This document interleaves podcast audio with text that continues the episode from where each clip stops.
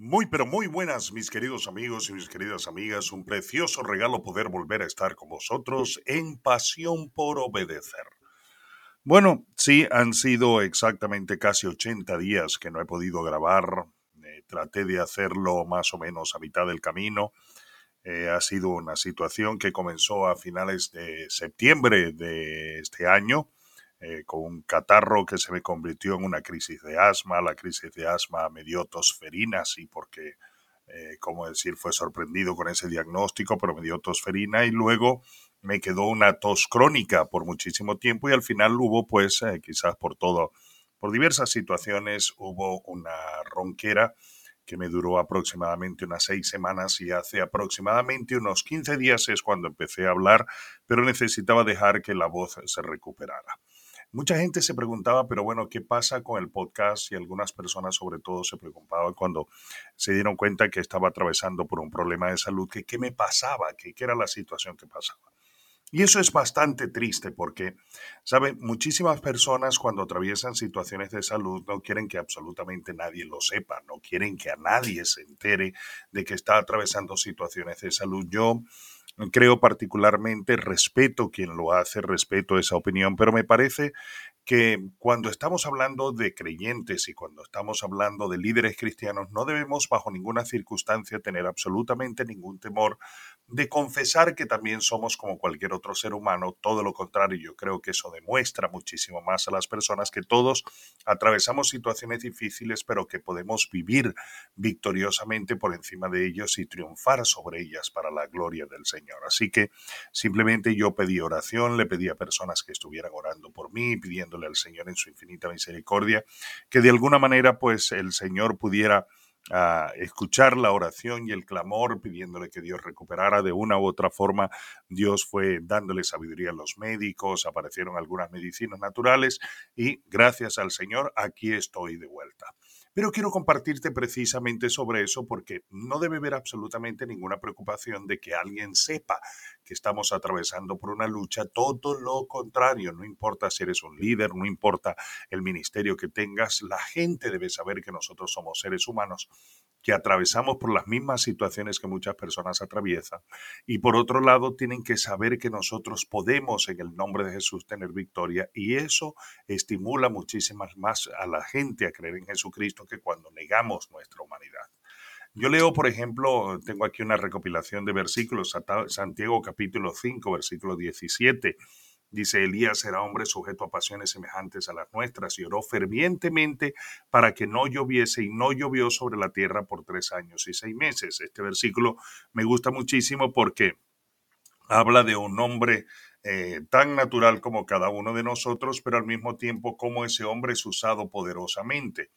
Eh, a mí me gusta la traducción en lenguaje actual, este versículo me gusta allí en la traducción del lenguaje actual porque dice, por ejemplo, el profeta Elías era en todo igual a todos nosotros, pero le pidió a Dios con mucha confianza que no lloviera y durante tres años y medio no llovió sobre la tierra. Tremendo, me gusta esa frase, era igual en todo, era, era en todo igual a todos nosotros, era igual en todo a todos nosotros. Así que me gusta mucho. Pero leo también, por ejemplo, eh, Pablo le escribe en 2 de Timoteos capítulo 4 versículo 20, le dice, Erasto se quedó en Corinto y a Trófimo dejé en Mileto enfermo. Uno de los discípulos de Pablo pues estaba atravesando una situación de salud difícil. Y en 1 de Timoteos capítulo 5 versículos 23 al 25, el lenguaje actual me gusta me gusta porque dice algo tremendamente extraordinario. Dice, como casi siempre estás enfermo del estómago,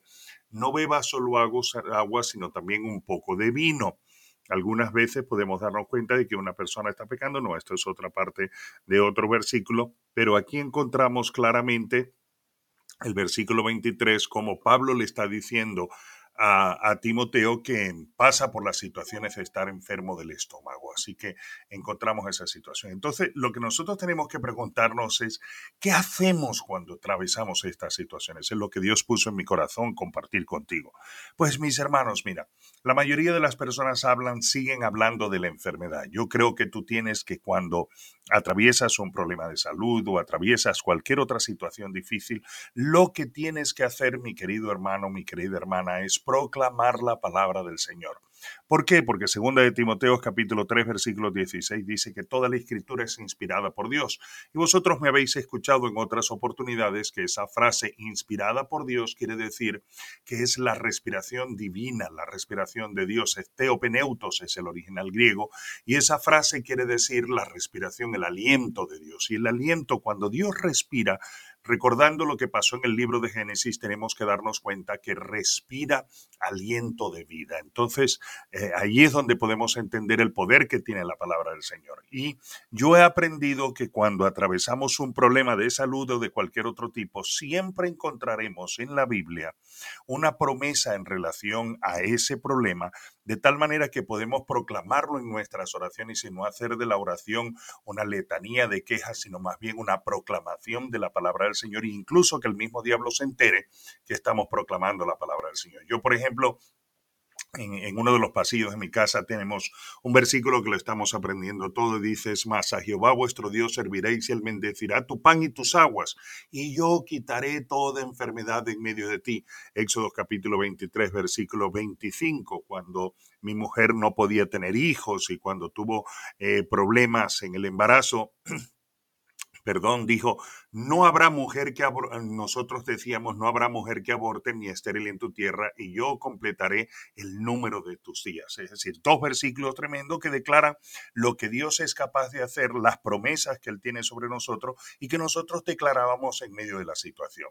También tenemos, por ejemplo, el Salmo 30. A mí me gusta el Salmo 30 porque es una declaración de confianza del salmista. Él dice en el versículo 3, a ti clamé y me sanaste, oh Jehová, hiciste subir mi alma del Seol, me diste vida para que no descendiese a la sepultura. Genial, fantástico, te puedes aprovechar de ese versículo de la Escritura.